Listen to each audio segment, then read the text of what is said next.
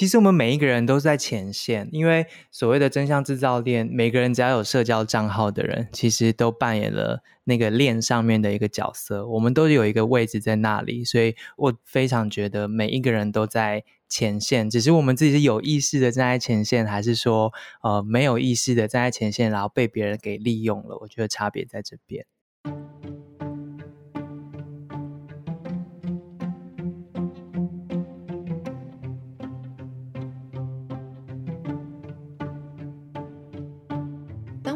论新闻、性别关系、正义、公平的时候，我们谈论的究竟是什么？在这个资讯爆炸、却真伪难辨的时代，我们自己传播出去的是反刍后的深思，还是另一种版本的谣言？欢迎收听《迷诚品》Podcast Truth or Bias 特别企划，让我们一起打开耳朵，听见更多元、更明晰的思考之声。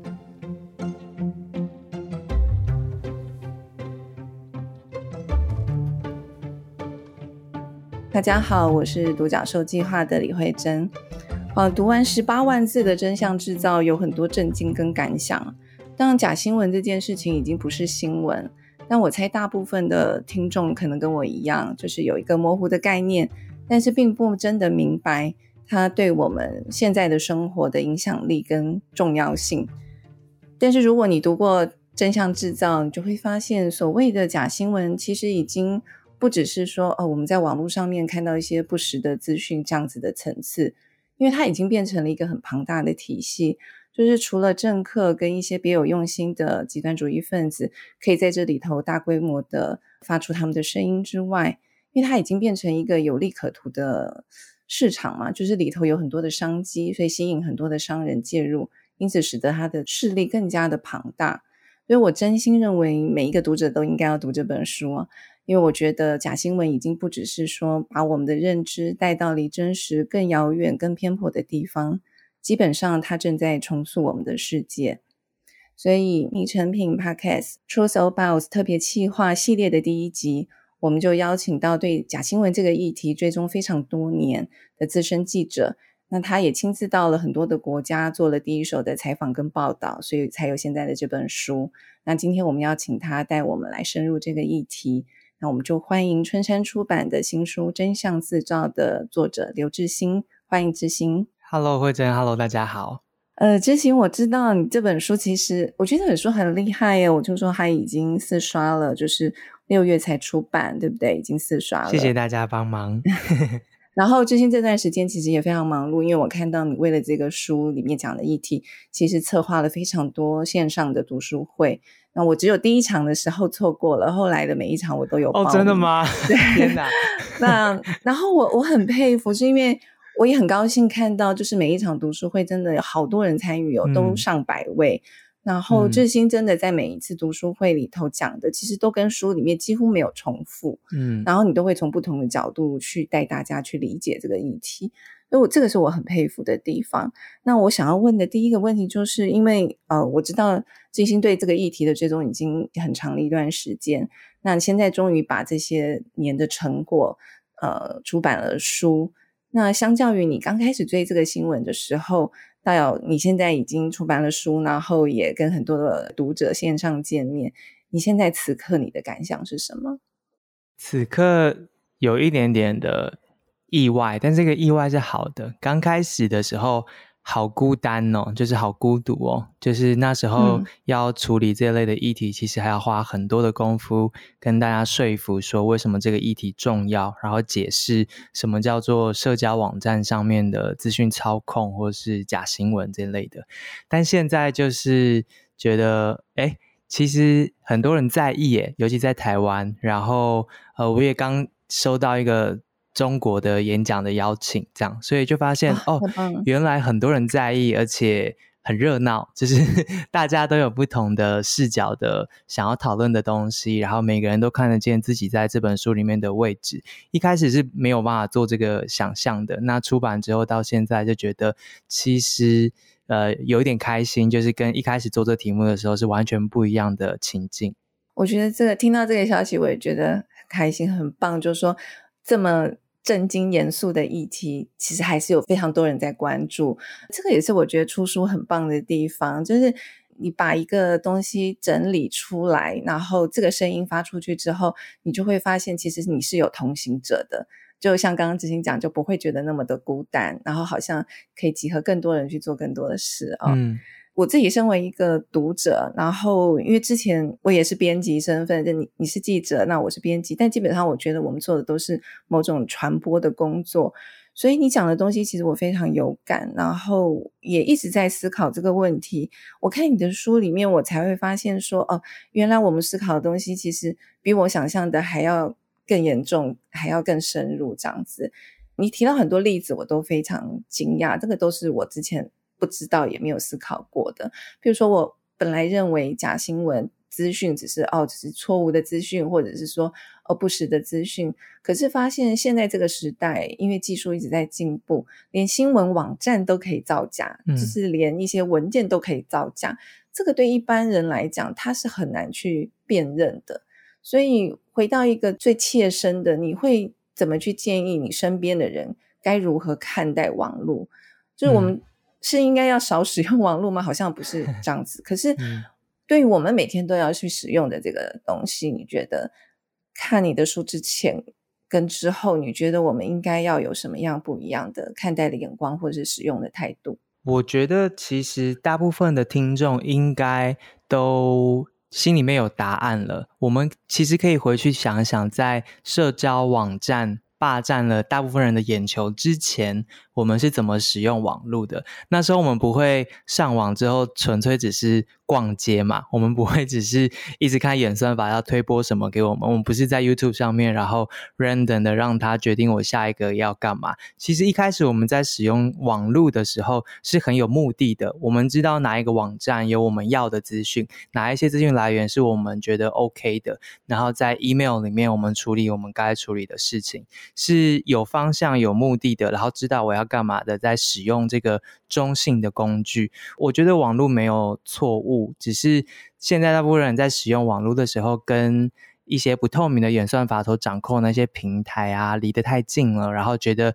那个就是所有使用网络的时候的情境。那我觉得稍微往后一些，我们退到在那之前，我们怎么样认定网络的？那其实这样子来使用的时候，就可以降低一些刚刚提到的那一种害怕或是风险。而且其实这个时代又比。在那之前的时候，多了更多好的资讯来源了嘛？比如说，呃，你可以在独角兽计划找到一群相似的人一起读书，然后你可以看到各式各样的分众媒体，然后呃，就连中研院或是很大的学术机构、国际的，他们自己的网站上面其实都有发布很多有质量的东西。这些新的多元的资讯来源其实都存在，只要我们不要是。搭着演算法的车，无目的的被人家影响，而是把主动权重新拿到手上来使用网络的话，我相信它还是有很多正面的价值跟可以享受的事情的。那之前刚刚讲到一个，我觉得也是一个蛮重要的隐性的议题，就是。呃，好像变成就是说，我们应该要从一个被动的使用者，再把更多的主动权拿回来。可是当中会有一个状况，就是我猜想，也许很多的使用者他并不知道自己要读什么，所以他变成就是很随性的在网络上面浏览。嗯。所以是不是某种程度，我不知道这个牵扯的层面是什么？好像要更回来认识自己，就是我想要看的是什么，或者是说我应该要看什么吗？这个我觉得好像有一点。可能不是那么的容易，是不是？就是说，每个人对自己的认识，他如果越依赖网络，嗯、越依赖这种随性的浏览，就会越失去自己的某种主动权。嗯、然后，因为网络喂给我们那些东西，又会塑造我们误以为我们想要的，嗯、或是我们相信的，就是那样子的东西。它会变成一种循环。所以，真心的意思是不是？嗯、也许某种程度，我们应该要更回来看自己。先进入这个工具之前，要先跟认识自己。我要怎么样去使用这个工具？它应该是要来帮助我，而不是由它来塑造我，是这样吗？嗯，对啊，因为我总是觉得假新闻这个议题，它是一个试纸，它会测试出呃你这个人心里面某一些暗而未显的一些情绪，又或者是一个社会里面那一些，比如说国族认同啊，或是对于性别的歧视啊，这些一旦一波假新闻这样操作下来，很多这个暗藏的东西就会跑出来。它就是一个镜子，也像一个试纸。那就像惠珍刚刚说的一样，在面对这个议题的时候，你就会回头来重新检视自己，就说原来我对于什么样子的内容是特别容易上瘾的，或是呃什么样形式的。资讯或是什么样的字眼特别容易勾起我的情绪，这些。如果能够观察一下自己的这些反应，就可以更认识自己。所以我觉得这本书能够做的事情，其实是第一步，就是让这个真相制造链透明化。这个透明化包括了刚刚惠珍讲的，就是这个演算法的这个平台，它其实是根据人性来设计的。你怎么样能够上瘾？然后你花多少时间在上面？其实那后面的机制都是透过呃他们的呃矽谷的顶尖的这些城市设计师，还有界面设计师去根据这些来打造的。所以他的目标就是让你上瘾，让你毫无意识的跟着这辆车一直走，一直走，一直走，然后去接受他喂给你的东西，然后你再继续的。点下一个，然后继续这样下去。那这本书大家把这个真相制造链摊出来，让大家看，诶，原来它是会让你上瘾的。然后上面的资讯是可以被买的、被制造的。然后谁透过这样的机制想要达成什么样的目的？他们赚钱、赚选票。那在这之中，你看见这件事情之后，就是你可以做选择的时候。所以里面搭配了很多他们了解这件事情之后，他们所做了不一样选择的人的故事，让大家理解说，其实在这个时代，你你还有什么样子的选择？是没错，我觉得知心这个书真的很重要，是至少它第一步先让我们知道说那个发生什么事情，我们是如何的使用跟被使用这样子。然后刚刚知心讲那个比喻，我也很喜欢。你之前好像在书里头也有提到，就是它其实也是像一面镜子，我们怎么去使用这个网络，其实它也是反映我们自身。我们关注的是什么，或者我们容易被挑起的东西是什么？这个也是像之前推广阅读的时候，常常要跟读者沟通跟分享，就是我们不需要太依赖别人的呃选书的书单或者是推荐，就是你要自己走到书店里头去跟一本书相遇，这件事情是很重要，是因为你的选书其实也会反映你这个人的梦想跟焦虑跟渴望跟热情等等。所以，像之前讲的，就是网络上面的这些使用一样，也是，就是它会反映出我们现在的状态，然后我们想要成为一个什么样的人，这样子的提醒，我觉得是很重要的。那接下来就是，因为我觉得这些都跟沟通有关系，有时候我会觉得沟通没有那么容易是，是譬如说，如果是一个可以理性沟通的人，我觉得这个相对单纯，有一些方法可以成立。嗯、可是，如果是像刚刚讲的，因为网络上这些。有心人士这些假新闻制造的商人，嗯、他们就是很会运用人性挑起情绪，所以你会看到网络上面任何热门的议题，其实都是情绪化的论战占多数。嗯，所以有时候我会有一点点沮丧跟灰心，就会觉得 那在这样的时代。真诚沟通还有意义吗？嗯，嗯，对啊，惠珍说的这个应该是呃世界上大部分人所感受到的这个感觉。嗯、当然啊，真诚沟通就是我想大家都同意是还是必须而且有意义的嘛。所以我现在很喜欢打电话，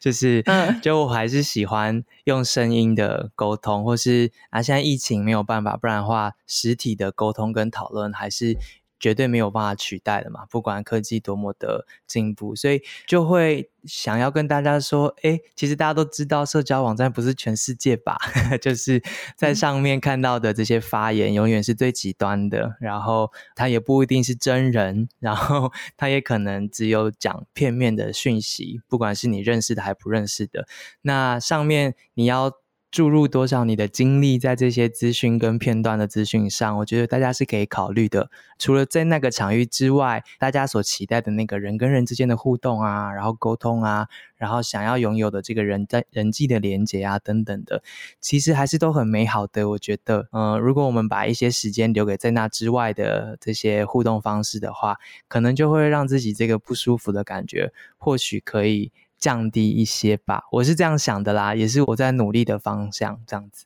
嗯，所以真心相信真诚沟通还是可以对抗假新闻的。当然，当然，对对，好，太好了。嗯、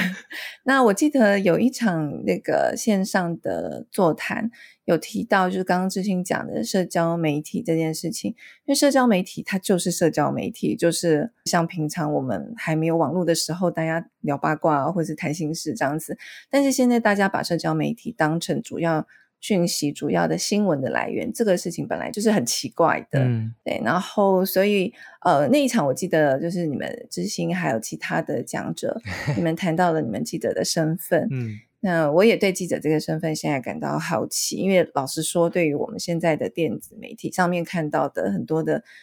记者，其实。其实是蛮蛮灰心跟蛮失望，这跟以前我们在学校学的，我所认识的记者的这个形象有一点距离。可是我在你的书里面，我还是看到了很感动的部分。我发现就是除了就是知心去采访很多第一线的人嘛，那有一些制造假新闻的人，也有一些在对抗假新闻的人。我记得好像是印尼，对不对？嗯、呃，有一群他们本来就是记者出身，嗯、那他们现在就在做这个对抗的事情。然后里面你。摘了一句话，我觉得很感动。他说：“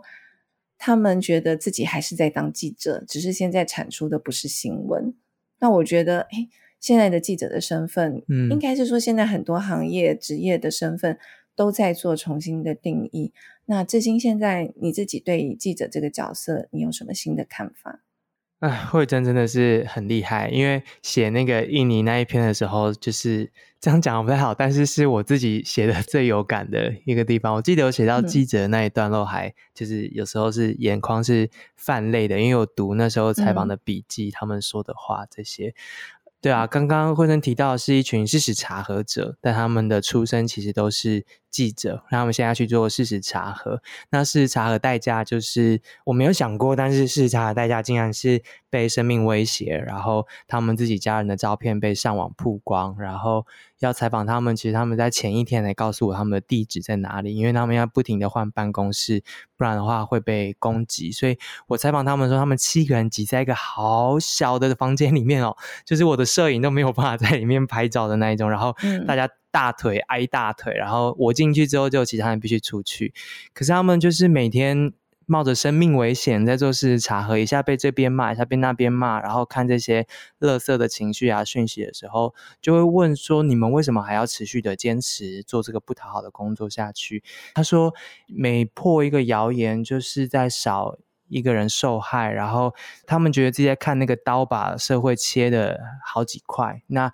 他们能够挡一寸是一寸，然后让这个社会崩解跟裂解的这个力道可以小一点。他们觉得自己是可以在帮助人，在在救人的。作为一个记者，我看到他们，我其实有点羡慕听他们说的时候，因为他们很肯定的是他们自己的产出，自己写的这个东西可以救人，然后可以。挡下一些谣言的杀伤力，然后可以让社会好一点。我觉得这个是很多现在在媒体业工作的人，还有理想性的大家很想要知道的答案，也很想要听见的回馈。只是说现在的环境真的是快速的变化，这也跟社交媒体的崛起、网络的崛起有关系。在环境大规模的萎缩之下，大家有的选择越来越少了，所以很多记者。编辑是必须在呃生存的条件之下，尽可能的撑出一些空间，去试着达到自己想要做的事情。那我我在。看到假新闻这个议题之下，很多记者出身的人用各式各样的方法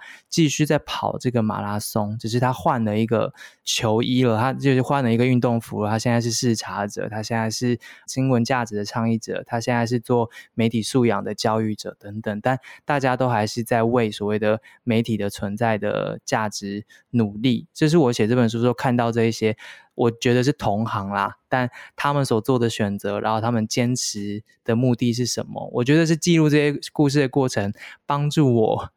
还有信念，或是说帮助我去找到说接下来我想要做的事情是什么。我看这个书的时候，真的也是非常多感慨。你会觉得现在这个世界啊，制造假新闻的人，然后再伤害大家认知，然后把大家带到一个对立、很多的纷争冲突的这些人。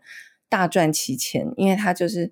投你所好，就是去喂养人性那些最直接、最情绪化的部分，结果他们是获得最多利益的人。可是像致昕啊，像你报道的这些人在做一些查核的事情，在帮助大家去厘清真相的这些人，反而是要受到生命威胁，反而是要这样躲躲藏藏，反而是最吃力不讨好的。就觉得这个怎么会这样？就觉得这是一个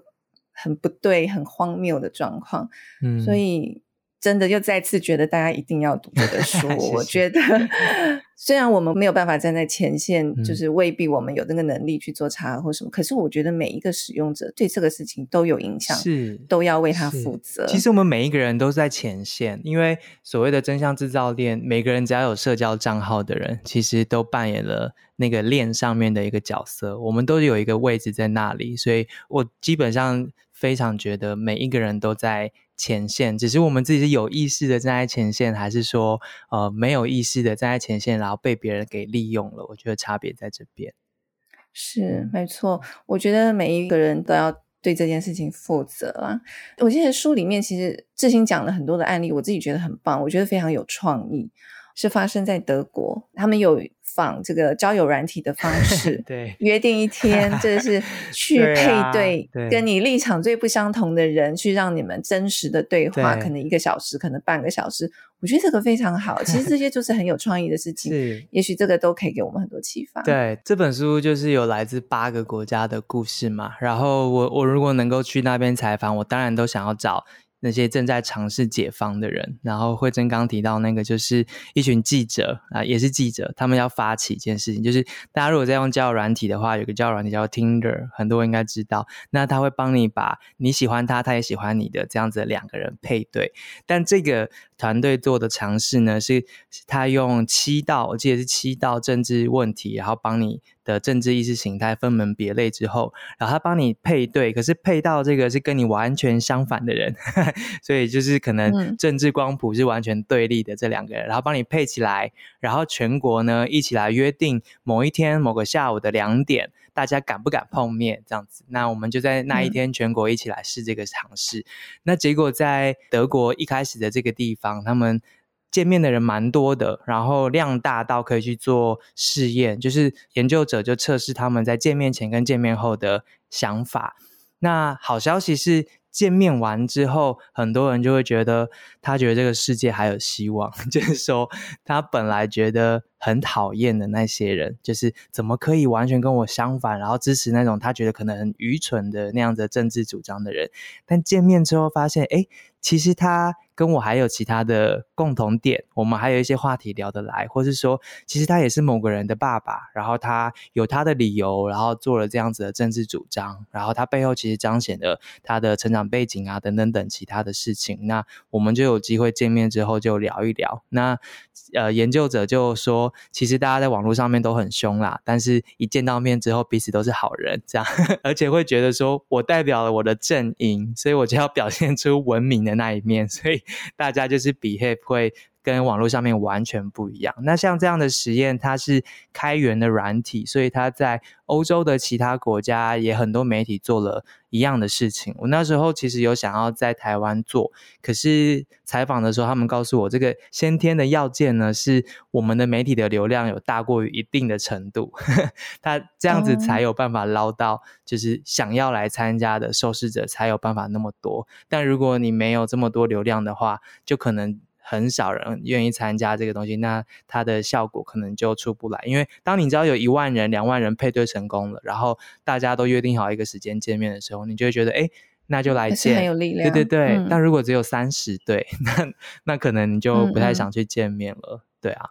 嗯嗯，我觉得真的很重要，因为我觉得有时候在网络上面，尤其是匿名什么的，你会忘记你在对话，或是你在羞辱的是一个真实的人。其实面对面见面以后。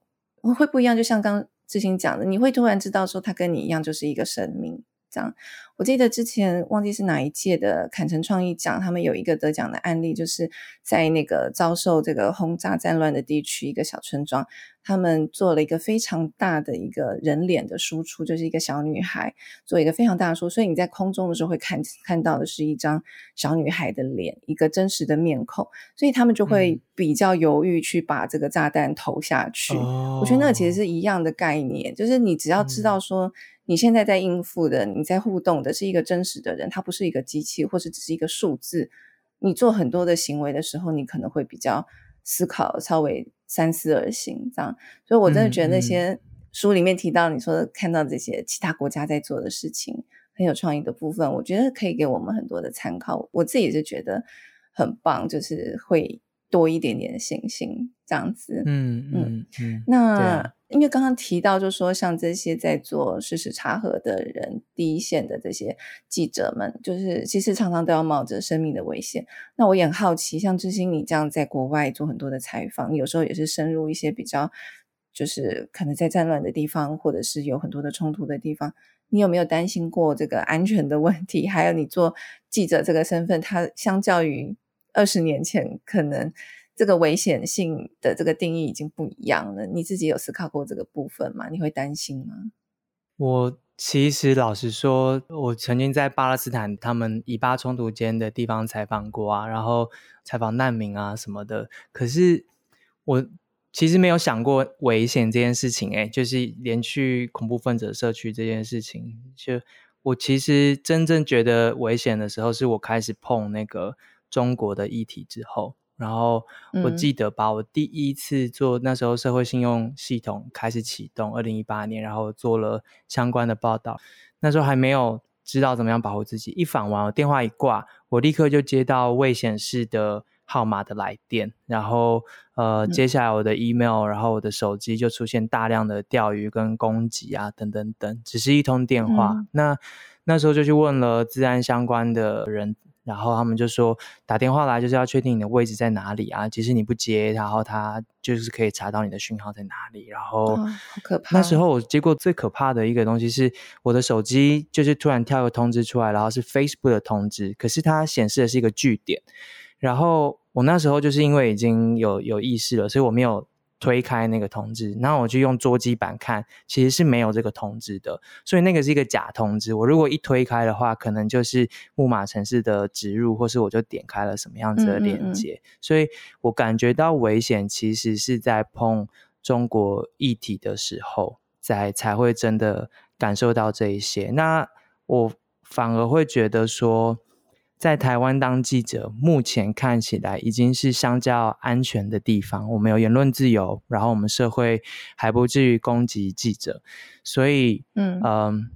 在碰到这一些明知道是危险的题目的时候，我自己会觉得，那就应该我们来处理，因为因为我们来处理不会怎样。嗯、就是我写了新疆之后，我在这边还是。OK，我不会被攻击，对，只是说当我出国的时候，我就会立刻感受到危险。比如说，我有一次要从波兰回来，然后第一次在欧洲坐飞机，被要求要出示台胞证这样子，那我就知道那个是、嗯、就是有人要求就是要要干嘛干嘛的，就是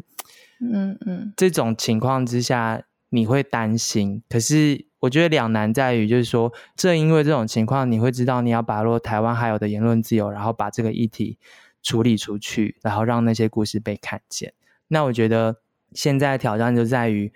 记者在环境越来越坏的情况之下，我们怎么找到足够的资源去 support 自己，挑战这一些很艰难的题目，而且是不会受伤的。尤其台湾记者其实是非常没有资源做这些的，因为国外的大媒体都是。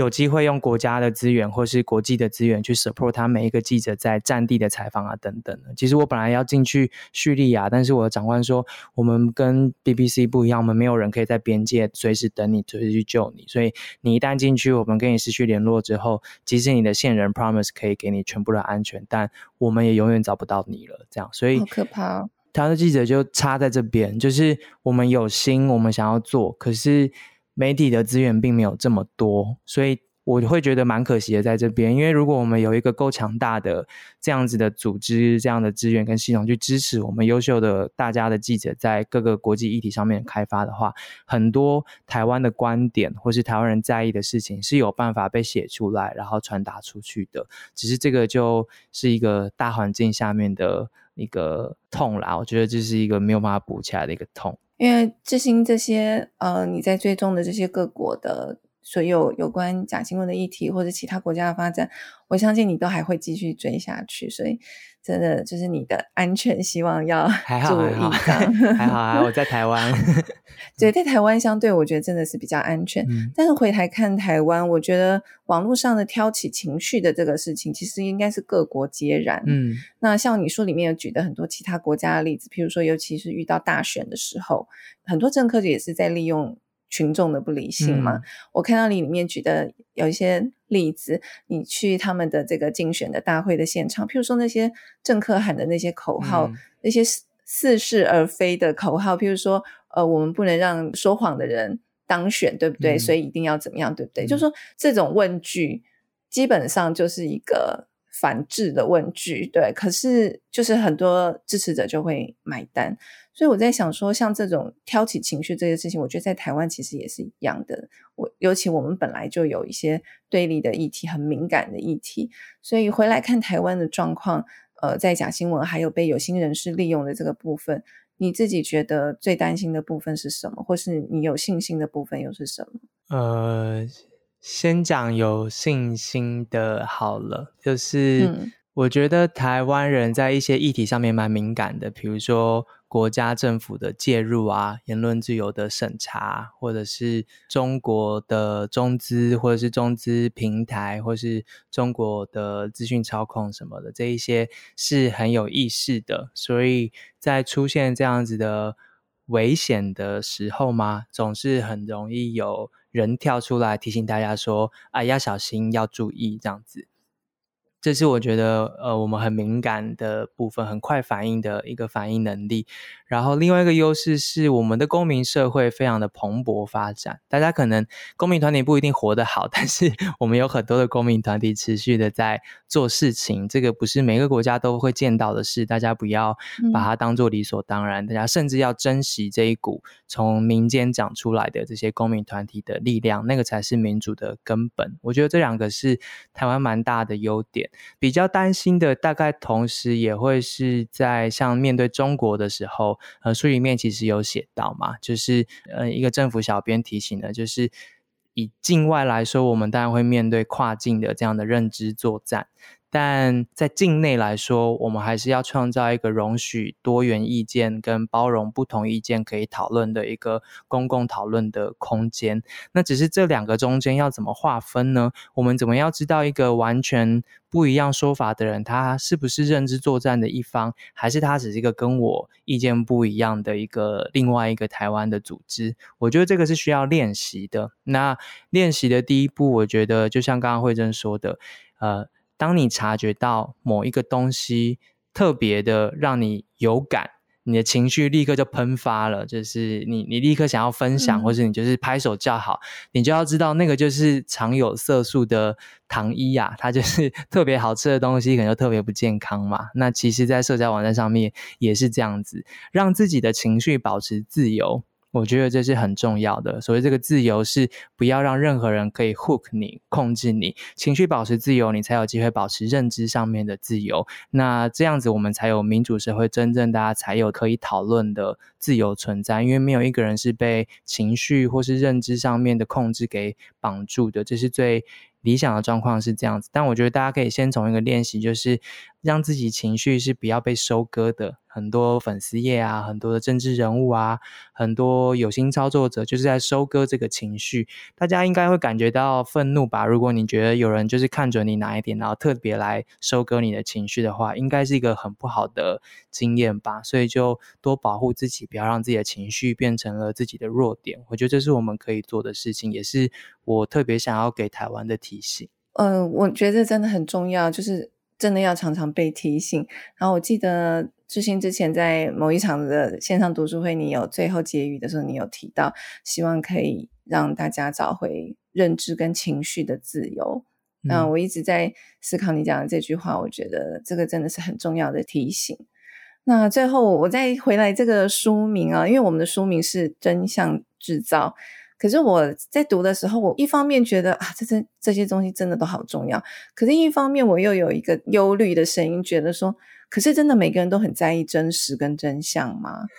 就是 对，如果基本上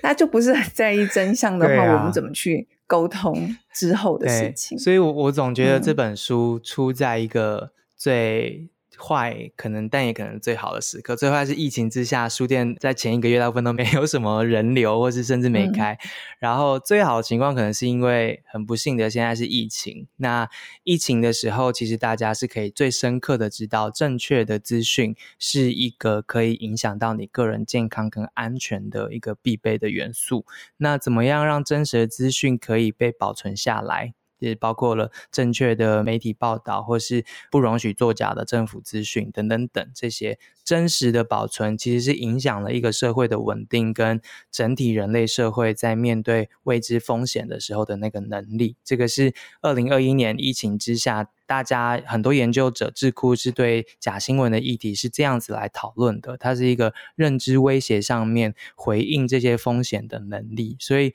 大家应该在这个情况之下是可以重新的去感受到真实的资讯对你自己的帮助有多大。我觉得疫情之下应该是一个蛮好的例子。嗯，太好了。然后我知道志新也接受很多的邀约到学校里头去分享。我记得那时候有听到你讲一句话，我觉得很有趣。你说出书像裸奔，对啊，你要不要讲一下为什么？哎、欸，大家都对这句话很有兴趣。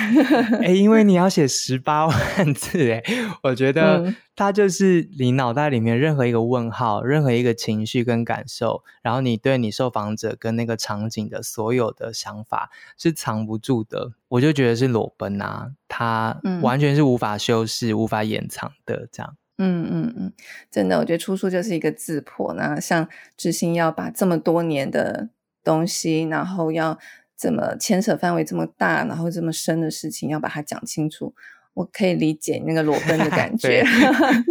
好，那最后致昕有没有什么其他的提醒，或者是你在这些呃读书会之后有什么新的想法，还来不及跟大家、跟读者分享的？你想要借这个机会嗯提一下的呢？嗯嗯，就是我觉得刚刚慧珍一开始提到那个人跟人之间的那个真诚沟通，然后保有的那个人际连接，我觉得是最重要的。然后。如果你觉得你身边的人有一些人对一些假的资讯，或是你不认同的资讯深信不疑，然后你没有办法接受这件事情的话，我觉得包容他们是一个起点，让对话可以重新展开，然后让他可以相信你可以对话，然后他。会让出一些空间来，让你真正去看见他心里面的感受，或是焦虑，或是他为什么要相信那些有问题的资讯的背后的深层的原因。那当他愿意跟你分享的时候，这一道连接是有机会被修补或是重新建立的。那当人跟人之间的这个连接是可以被建立起来的时候，放大来说，就是整个社会不同意见、不同群体是有机会坐下来好好对话的那样子理想的状况。所以我觉得每一个人先不要急着生气，但是呃，先把假新闻这件事情放下来，让对话空间出来，真正去了解跟你想法不一样那个人，他心里面的深层的思考是什么。这样子我们。就有机会重新找回那个大家都很喜欢的那个人跟人之间的那个亲密的连接，那那个才是真正对抗所谓的外来的资讯操控或是假新闻的这些危害的最根本的一个呃护身符，我会这么说。好，谢谢志清啊，谢谢你写了这本书，然后我觉得你的分享其实我觉得对大家来讲都非常珍贵。我自己的感想是，我觉得这是这几年啊，特别这几年跟很多的。呃，也是参加演讲或是跟年轻朋友的沟通，我发现，我觉得我们很太常就说在无意识的生活着，那又特别网络上有很多很刺激，然后吸引我们的东西，投我们所好的东西，所以我觉得会加强这种无意识的动作或者是生活，所以我觉得像致昕刚刚讲的这些都很重要。然后我们要回到更有意识的生活，更有意识的去察觉自己在做的事情。这样，那刚刚易志兴有提到，我觉得这个时候来讨论《真相制造》这本书真的非常好，因为前阵子的疫情大战，我相信国内读者对这本书里面探讨的议题一定都非常有感。那真心的希望有更多人可以好好读这本书。我最佩服知心的地方，是因为我觉得知心的论述非常清楚。那虽然这本书非常内容很扎实，有十八万字，然后探讨的议题也都是非常重要的议题，可是其实很好读，因为它是用人物故事的方式去描述，所以阅读的过程当中，我觉得有非常多的触动，也会带来很多的启发。那希望有更多的读者去读这本书，那我们可以一起为我们想要的世界做一些努力。至少呢，就是像刚刚讲的，我们每个人对这件事情都有责任。至少我们不要让自己成为那些有心人士利用的棋子。然后我们可以把书上这些讯息可以推广给更多身边的人知道。那今天的节目就到这边，欢迎大家到诚品书店全台门市。或者是成品线上的网站去找春山出版的志新的这本新作《真相制造》。如果你喜欢这集内容，也请在收听平台给我们五颗星或是留言建议。谢谢大家的收听，也谢谢今天的来宾致心，期待致心更多精彩深度的报道。我们下次见，谢谢，拜拜。